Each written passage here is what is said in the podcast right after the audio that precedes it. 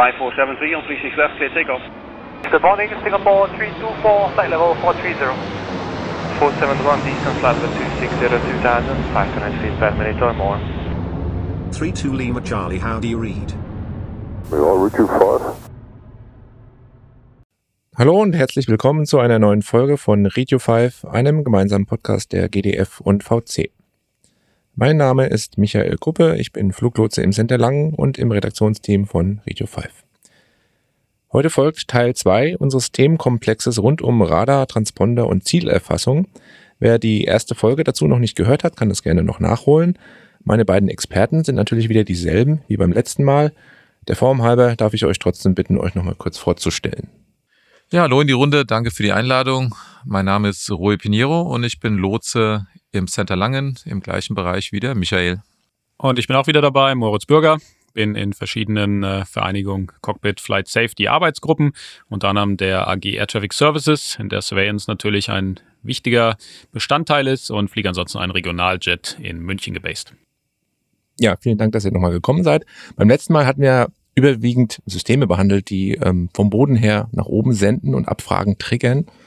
Heute wollen wir mal weiter gucken. Es gibt ja auch Sachen, die nur mithören und in die Richtung mal schauen.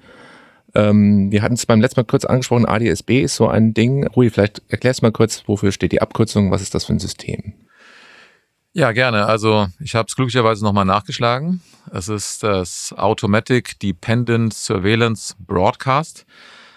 Automatic, es wird automatisch äh, generiert. Äh, dependent, es ist abhängig von der Avionik im Luftfahrzeug. Die Daten werden dort durch die Sensorik ermittelt.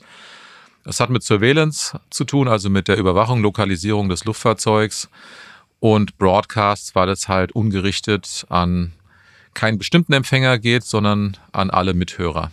Die Funktionsweise ist kurz gesagt so, im Gegensatz zu dem, wir nennen es im Volksmund das klassische Mode S, obwohl ADSB auch eine, ein Teil des Mode S-Standards ist, wird es gerne auch mal unterschieden. Das klassische Mode S, was abgefragt wird, sodass der Transponder dann eine Antwort generiert, ist beim ADSB so, dass es von sich aus sendet, ohne abgefragt zu werden. Es hat einen sogenannten Squitter, es wird Extended Squitter im Protokoll genannt. Und dieser arbeitet so, dass er in bestimmten Zeitabständen bestimmte Nachrichtentypen, abhängig wie das Protokoll das vorgibt, einfach sendet. Und das wird empfangen auch von unseren Radarantennen oder gibt es da eigene Empfänger? Ähm, normalerweise gibt es eigene Empfänger. Es bedarf nicht der hohen Komplexität des baulichen Aufwands einer Radarantenne, dass da eine gerichtete Antenne gedreht wird und dann die Abfragen rausschickt. Im Grunde genommen sehen sehr oft die Empfangsstationen sehr unscheinbar aus. Es ist normalerweise eine Rundstrahlantenne, die ähnlich einer Mobilfunk-Basisstation aussieht und die hört einfach passiv in den Luftraum rein und äh, empfängt halt einfach alle Nachrichten, die durch das ADSB aller Luftfahrzeuge gesendet wird. So eine Hauptquelle des Flight Radar 24 wahrscheinlich? Definitiv. Ähm, dadurch ist das ADSB überhaupt erst bekannt geworden. Äh, es hat plötzlich ermöglicht, dass ähm, man mit sehr geringem Aufwand, also damit meine ich sogar ins, heutzutage sogar Privatleute, wenn sie sehr ambitioniert sind und ähm, sich sehr für Luftfahrt interessieren, können mit sehr, sehr geringem Aufwand, äh, wir reden da von äh, DVB-T-Fernsehsticks äh, der ersten Generation und ähm, einem Notebook und Open Source Software, die man sich aus dem Internet runterladen kann, kann man sich äh, auf seinen heimischen Bildschirm sein eigenes quasi Radarbild erzeugen und diese Einfachheit halt hat nur dazu geführt, dass ein ähm, ja, Crowdsourced-Netzwerk wie Flightradar 24 überhaupt ermöglicht wurde, weil auch die sind davon abhängig, hauptsächlich, dass freiwillige Enthusiasten der Luftfahrt sich solche Gerätschaften für vielleicht 100 Euro aufs Dach installieren und dann das per Internet Richtung Flightradar streamen und ja, das ADSB hat erst das ermöglicht. Wie ist das technisch gelöst? Ähm, ist das Teil des vorhandenen Transponders oder habe ich da nochmal eine eigene, ein eigenes Kästchen? Äh, es ist Teil des vorhandenen Transponders. Man braucht keine weitere Hardware. Es ist einfach ein weiteres Feature, was man käuflich erwerben muss, ähm, was dann durch den Transponder bereitgestellt wird. Also nutzt auch dieselbe Hardware letztendlich, die Antenne und so weiter. Ne? Genau, also rein technisch ist das genau das gleiche wie das äh, klassische Mode S. Die Nachrichten sehen auch eigentlich technisch genauso aus. Sie haben halt ein, eine andere Nummerierung, einen anderen Nachrichtentyp, aber aus rein technischer Sicht ähm, ist es genau das gleiche, nur dass die Impulse ein bisschen woanders gesetzt werden in der Nachricht, sodass die Hardware, für die Hardware ist es kein Unterschied. Und vielleicht, um das nochmal zu erwähnen, ist es genauso vorgeschrieben wie Mozilla auch. Also man kann jetzt nicht sagen, ich verzichte darauf. Inzwischen ist es so, dass Mode S für alle verpflichtend ist. Ausnahmen gibt es immer im Bereich der äh, Sicherheitskräfte, Polizei, äh, Militär. Da könnte es eventuell noch alte Systeme geben. Allerdings beim ADSB ist es so, dass äh, das heute noch nicht für in Deutschland noch nicht für alle Luftfahrzeuge verpflichtend ist, erst ab einer bestimmten Größe. Das heißt, man kann grob sagen, die Airliner und die Business Jets, die sind alle damit ausgerüstet und müssen es auch sein. Ein sehr großer Anteil der Sportfliegerei ist es noch nicht. Genau, das kommt letztlich aus einer EU-Verordnung und äh, die Grenzen sind da 5,7 Tonnen oder alles, was schneller als 250 Knoten fliegt und äh, IFA unterwegs sein müsste oder möchte. Äh, zum Beispiel aber auch Helikopter äh, sind dort äh, dann nicht dabei, weil die eben meist deutlich leichter sind. Was bringt es denn für Vorteile? Was, sind, was stecken denn für Daten drin, die da geschickt werden? Der wesentliche Vorteil ist der, dass die Position des Luftfahrzeugs übermittelt wird. Das ist zwar theoretisch denkbar auch im normalen Mode S, das war, wo die Nachrichten abgefragt werden, ist aber in der realen Welt, in der freien Wildbahn nicht vorhanden. Äh, es gibt allgemein sehr viele Funktionalität, die im Mode S Standard definiert ist, aber die nicht gelebt wird, weil es nicht vorgeschrieben ist und ähm, aufgrund der Frequenzbelastung durch die Abfragen und Antworten man sich da auf die wichtigsten Dinge konzentrieren musste. Aber das ADSB überträgt vor allem die Position als wertvolle Mehrinformation im Gegensatz zum normalen Mode S, was abgefragt wird. Weiterhin sind Geschwindigkeiten und Richtungen des Luftfahrzeugs werden übertragen, was allerdings auch in dem normalen Mode S übertragen wird. Ansonsten grundsätzlich gibt es durch das Protokoll ja eben die Möglichkeit, verschiedenste Daten und da sind wir bei diesem Dependent, also sprich, was der Flieger halt so produziert an Daten, diese dann eben auch nutzbar zu machen. Äh, da gibt es unterschiedliche Standards, verschiedene Versionen. Aktuell ist die äh, V2 der, der neueste, an V3 wird gerade gearbeitet und dort zum Beispiel ähm, soll es dann möglich sein, Wetterdaten zu übertragen. Sprich, was der Flieger dann eben so äh, mitbekommt, sei es Turbulenz zum Beispiel oder Temperaturen in der Höhe, Winddaten, die können dann entsprechend zum Boden geschickt werden und äh, dann haben eben auch wieder verschiedenste ähm, ja, User am Boden dann die Möglichkeit, das zu nutzen. Sei es für eine Wettervorhersage von Wetterdiensten, sei es, dass andere Flugzeuge eben vor Turbulenz gewarnt werden könnten. Und äh, das Ganze eben ist äh, am Ende dann ein technischer Standard, der eben immer weiterentwickelt wird. Muss man allerdings auch dazu sagen, das sind auch wieder sehr lange Zeithorizonte, insbesondere weil es da jetzt nicht nur mit einem Software-Update dann getan ist, sondern dann muss eben auch die Hardware wieder geändert werden, sowohl flugzeugseitig der Transponder als auch dann eben am Boden, was dort empfangen wird. Es ist leider auch noch zu erwähnen, es gibt sehr viele Punkte, wo man ein schlechtes Protokolldesign erkennt, wo man leider sagen muss, dass es nicht im Sinne der Flugsicherung erstellt wurde. Beispiel, dass bevorzugt die äh, Ground Speed und der Track übertragen wird. Und nur wenn diese nicht verfügbar sind, Beispiel GPS nicht verfügbar, dann wird Airspeed und Heading übertragen. Wir Fluglotsen bräuchten es eigentlich genau umgekehrt, sodass wir froh sind, dass in der, im europäischen Luftraum nach wie vor auf das klassische Mode S gesetzt wird und eine Ablöse noch nicht in Sicht ist. Es ist zu vermuten, dass das ADSB eine Art Ergänzung darstellen wird, aber nicht mehr als das. Man muss an der Stelle natürlich auch immer sagen, es hängt eben auch von den Daten ab, die der Flieger sendet. Die können womöglich ja auch falsch sein, sei es zum Beispiel ganz einfach eine, eine Pito-Sonde, die irgendwas Falsches misst, weil da hat sich was drin festgesetzt dann hat der Flieger die falsche Info und schickt auch diese falsche Info natürlich entsprechend weiter. Oder eine GPS-Position, wenn die durch, durch Jamming oder durch, durch Spoofing beeinflusst ist, ist aktuell leider natürlich mit den militärischen Konflikten äh, durchaus nicht unüblich ja, auch dann wieder, der Flieger hat die falsche Position und schickt sie eben auch entsprechend weiter, wo wir heute mit äh, Radaranlagen, sei es Primary oder eben Secondary Radar, ähm, nochmal eine Independent, also eine unabhängige Quelle haben, weil dort eben ja davon abhängig ist, äh, was, was die Antenne selber mit äh, der entsprechenden Richtungsmessung feststellt, wo denn der Flieger ist. Das heißt, flugsicherungsseitig Wird, werden die ADSB-Daten auch nur als Ergänzung genommen und nicht äh, als Ersatz für irgendwas anderes, was man sowieso schon hat? Also heutzutage in Deutschland wird ADSB gar nicht verwendet. Also heutzutage hat es für den operativen Flugsicherungsbetrieb noch keinerlei Bedeutung. Es ist davon auszugehen, dass sich das in der Zukunft ändern wird.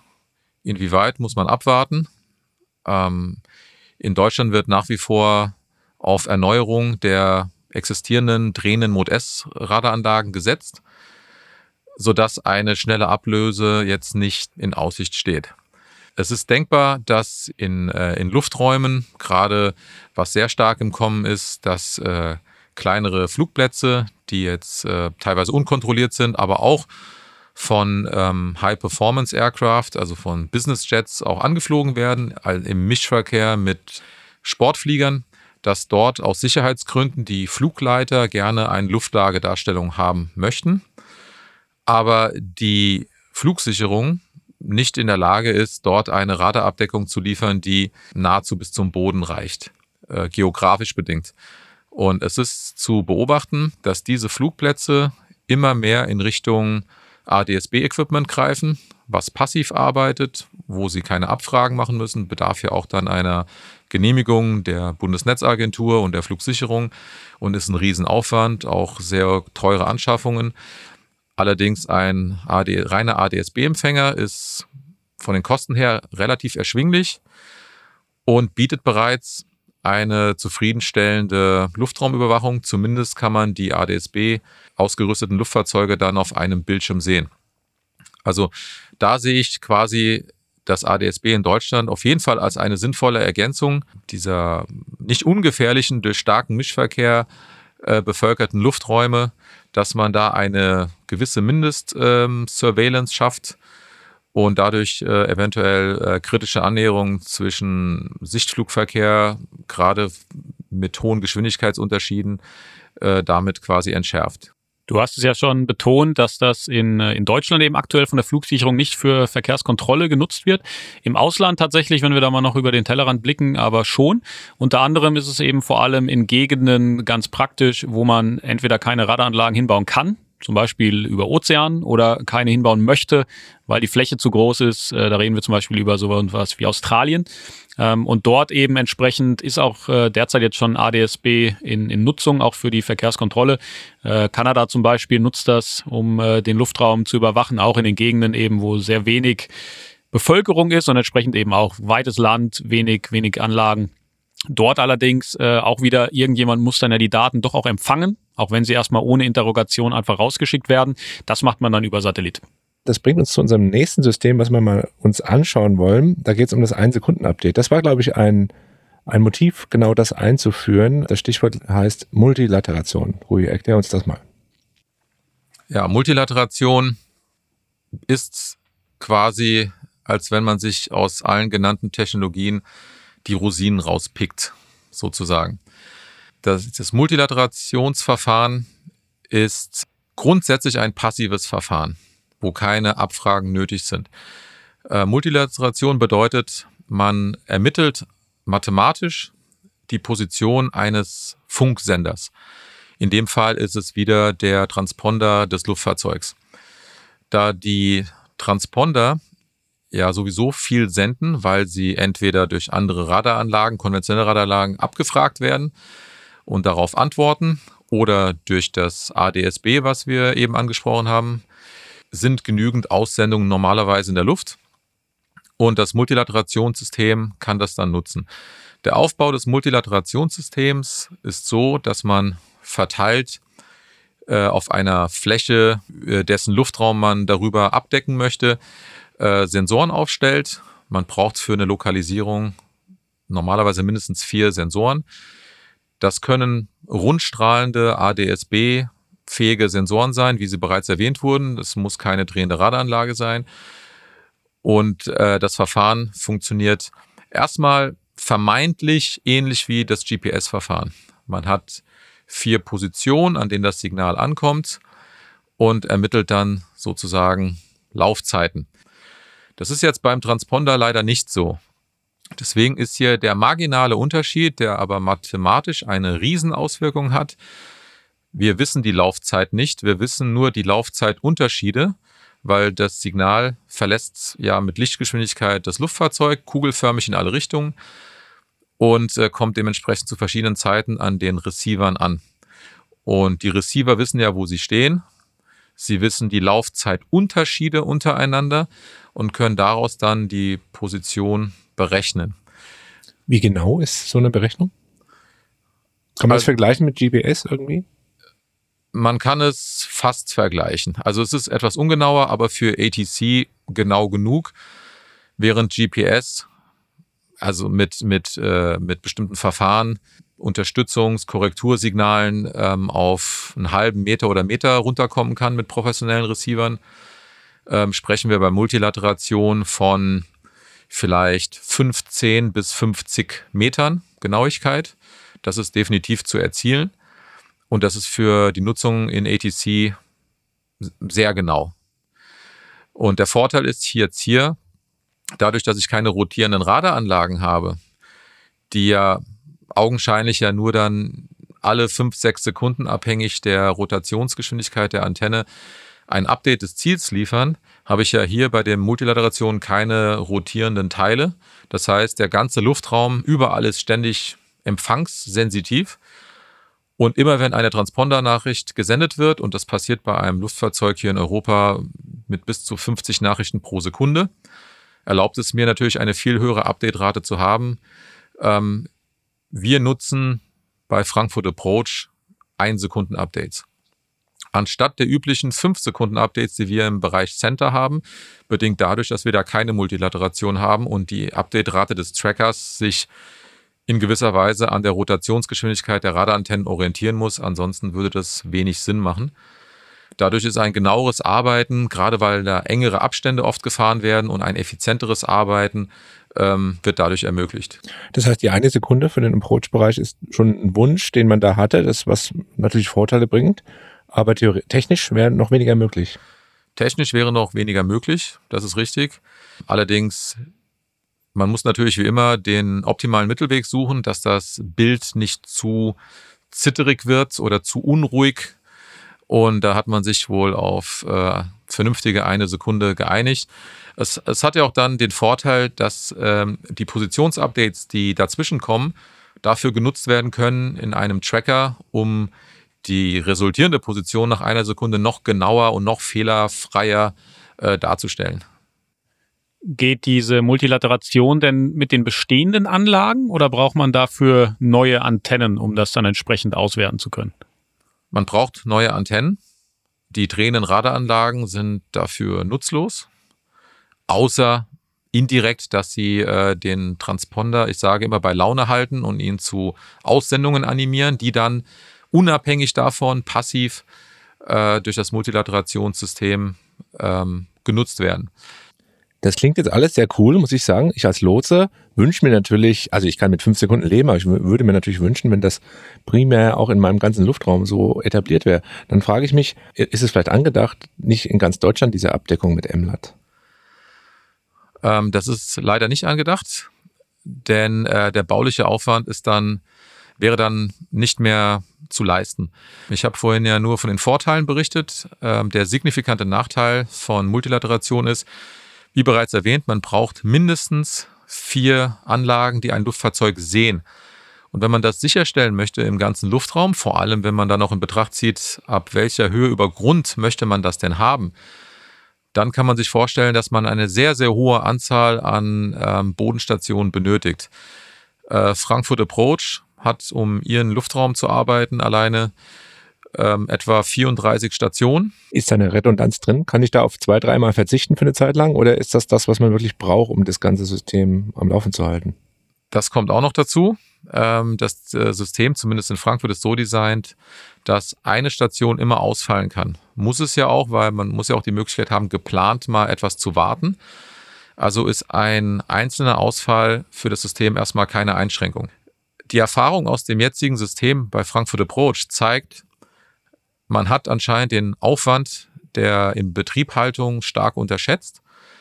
Nicht nur, dass es sehr, sehr viele Stationen sind, wo auch Wartungspersonal bei Bedarf hinfahren muss und sehr große geografische Distanzen zurücklegen muss, sondern es ist nachvollziehbar, dass äh, keine handelsüblichen Internetleitungen genutzt werden, um die Daten zu übertragen, sondern zertifizierte, abgesicherte Datenleitungen, wo die, wo die Provider sich auch das gut bezahlen lassen. Und das ist leider der Grund, warum ähm, MLAT nicht flächendeckend ausgebreitet wird. Jetzt haben wir über ADSB vorhin auch gesprochen. Es gibt ja was ähnliches, was sich in der zivilen Privatfliegerei, sage ich mal, ein bisschen etabliert hat. Das nennt sich Flam. Moritz, kannst du uns dazu vielleicht was erzählen, wie das genutzt wird und wie wir das vielleicht auch einbinden können oder nicht einbinden können in unsere Darstellung, sei es im Cockpit oder am Lotsenarbeitsplatz?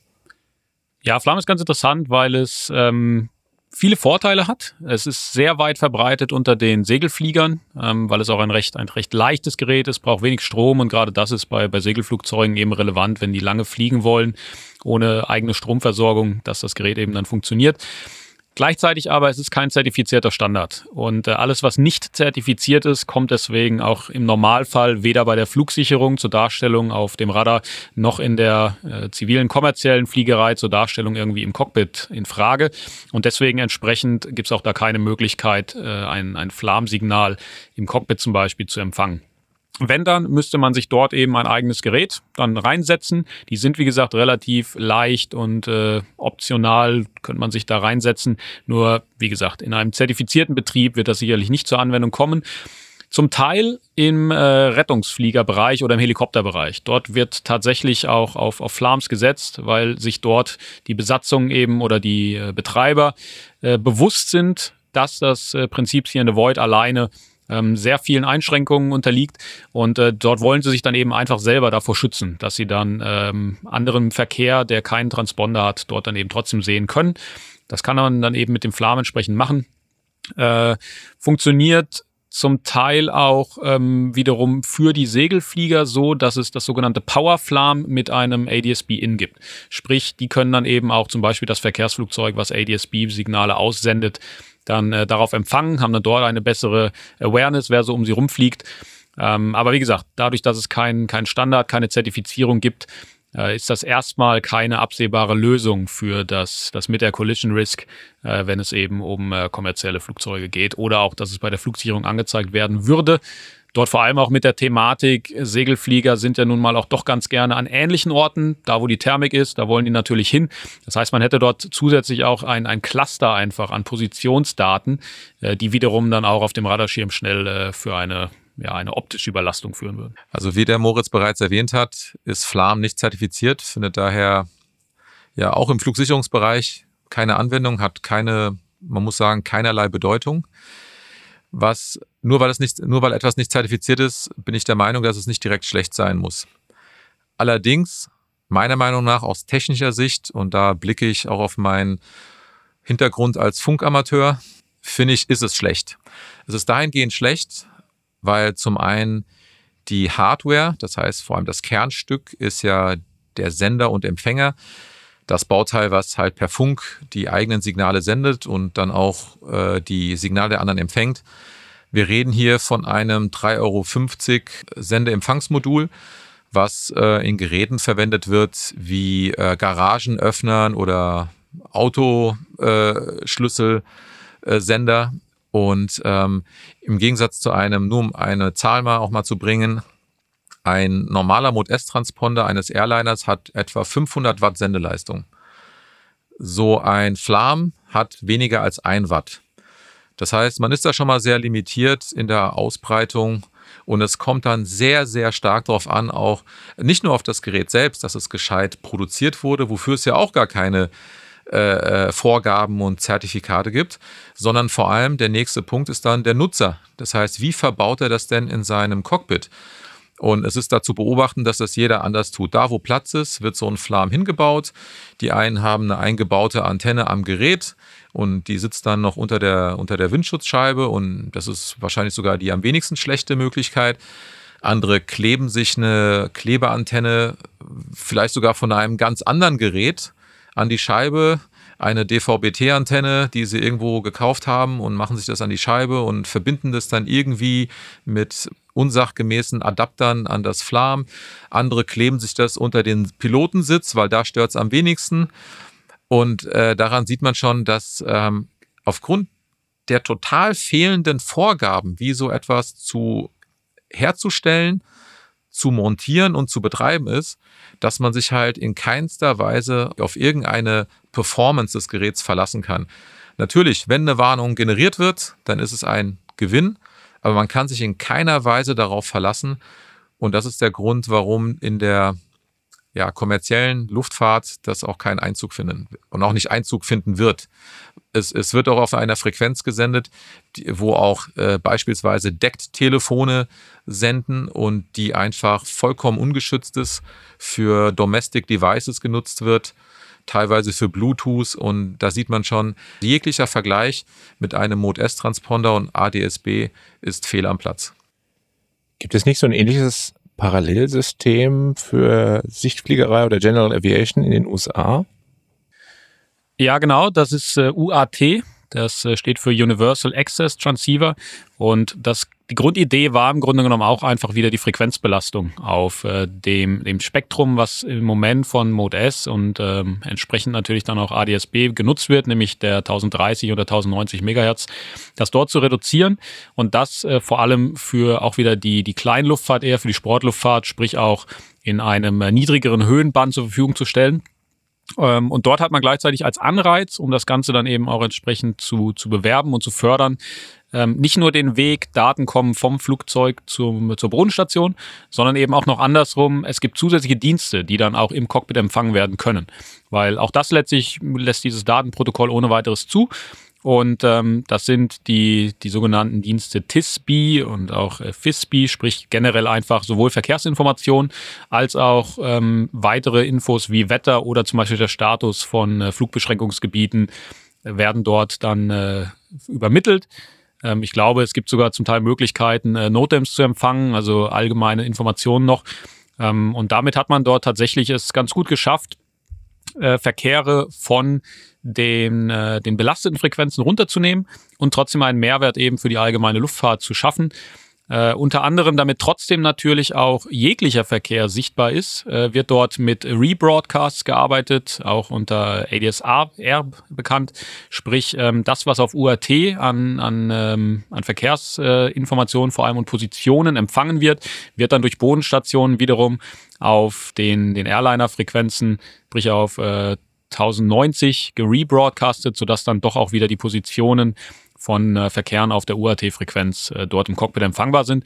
Das funktioniert dort ganz gut. In Europa allerdings ist dieses Frequenzband ähm, aufgrund militärischer Nutzung im Moment nicht verfügbar und deswegen gibt es dort im Moment leider auch keine Pläne, äh, dass äh, UAT dann irgendwie in Europa genutzt werden könnte, auch wenn sich das äh, die, die allgemeine Luftfahrt äh, sehr wünschen würde. Relativ aktuell ist ja das Thema Drohnen auch, das werden ja immer mehr. Auch da wäre es ja interessant zu sehen, wo sind sie? Ähm von der Konfliktvermeidung mal ganz zu schweigen. Jetzt wollen wir nicht so sehr ausufern heute, aber ruhig ganz kurz, kann man bezüglich Drohnen irgendetwas sagen, was dieses System angeht? Gibt es da eine Lösung? Nein. ich möchte gar nicht auf die Regularienseite jetzt rüberschwenken. Dafür kenne ich mich A zu wenig aus. B gibt es auch keine. Das ist schon mal das Hauptproblem. Das macht natürlich auch auf die technische Seite schwierig, weil solange es keine Regularien gibt, weiß die Industrie auch nicht wirklich, was sie tun soll, um äh, ähm, Ausrüstung zu entwickeln, die dann äh, die Regularien dann auch erfüllt. Äh, der Stand heute ist folgender. Es gibt vereinzelte Anbieter, die ähm, eine Art Surveillance-Lösung für Drohnenführer anbieten. Das sieht dann oft so aus, dass man einen Webzugang hat zu irgendeiner Applikation auf seinem Laptop. Es gibt äh, Lösungen, wo Drohnen ein, eine Art Hook-on-Device, äh, wie so eine Art Mini-Transponder aufgeschnallt bekommen. Diese funktionieren oft so, dass sie über das LTE-Netz einfach eine Datenverbindung zu irgendeinem Server schaffen, ihre GPS-Position übermitteln und somit wird eine Detektion geschaffen, allerdings nur innerhalb dieses Netzwerkes. Das heißt, wenn jetzt ein anderer oder ein anderer Drohnenführer bei einem anderen Anbieter dasselbe oder das gleiche Produkt bucht, dann wird er die andere Drohne, die vielleicht sogar in einem nahegelegenen Luftraum operiert, nicht sehen. Das ist Punkt eins. Schon gar nicht ja. der Pilot im Cockpit wahrscheinlich, ne? Da sieht ihn erst recht nicht. Genau. Und ähm, LTE ist auch keine oder diese Datenverbindung, die wird auch in keiner Weise zu irgendeinem Airline-Pilot durchgereicht. Da diese Position auch nicht wirklich zertifiziert ist, wird sie auch nicht zu Fluglotsen durchgereicht. Das heißt, selbst von der Flugsicherung angebotene Dienstleistungen, die es bereits gibt, zur Nutzung solcher Geräte, dienen dem Fluglotsen bis heute nicht, sondern nur dem Drohnenführer und das auch nur bedingt. Denn selbst große Dienstleister wie eine deutsche Flugsicherung kann ja auch nur die Radardaten, die sie selbst er erhoben haben, auch dem Drohnenführer zur Verfügung stellen. Naturgemäß ist es so, dass eine Drohne sehr niedrig fliegt. Wir reden dann vielleicht von 100, 150 Metern über Grund.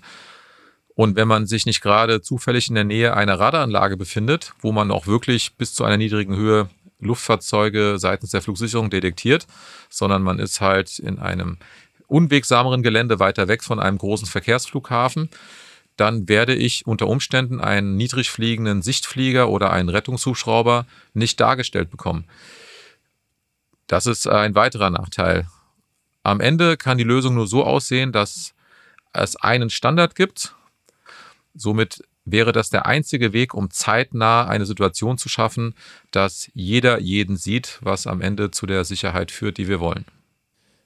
Ja, ich glaube, ich habe nicht zu viel versprochen, als ich in der letzten Folge einen sehr umfangreichen Themenkomplex angekündigt habe. Wir wollen hier mal einen Schlussstrich ziehen. Vielen Dank an euch beide, Moritz und Rui. Wie immer an dieser Stelle der Aufruf an unsere Hörerschaft, falls ihr Fragen zu diesem Thema habt, dann schreibt uns das gerne per E-Mail. Alle Infos zu diesem Podcast findet ihr unter radio5.de. Ich sage Tschüss und bis zum nächsten Mal. Dankeschön, Servus. Danke auch, ciao.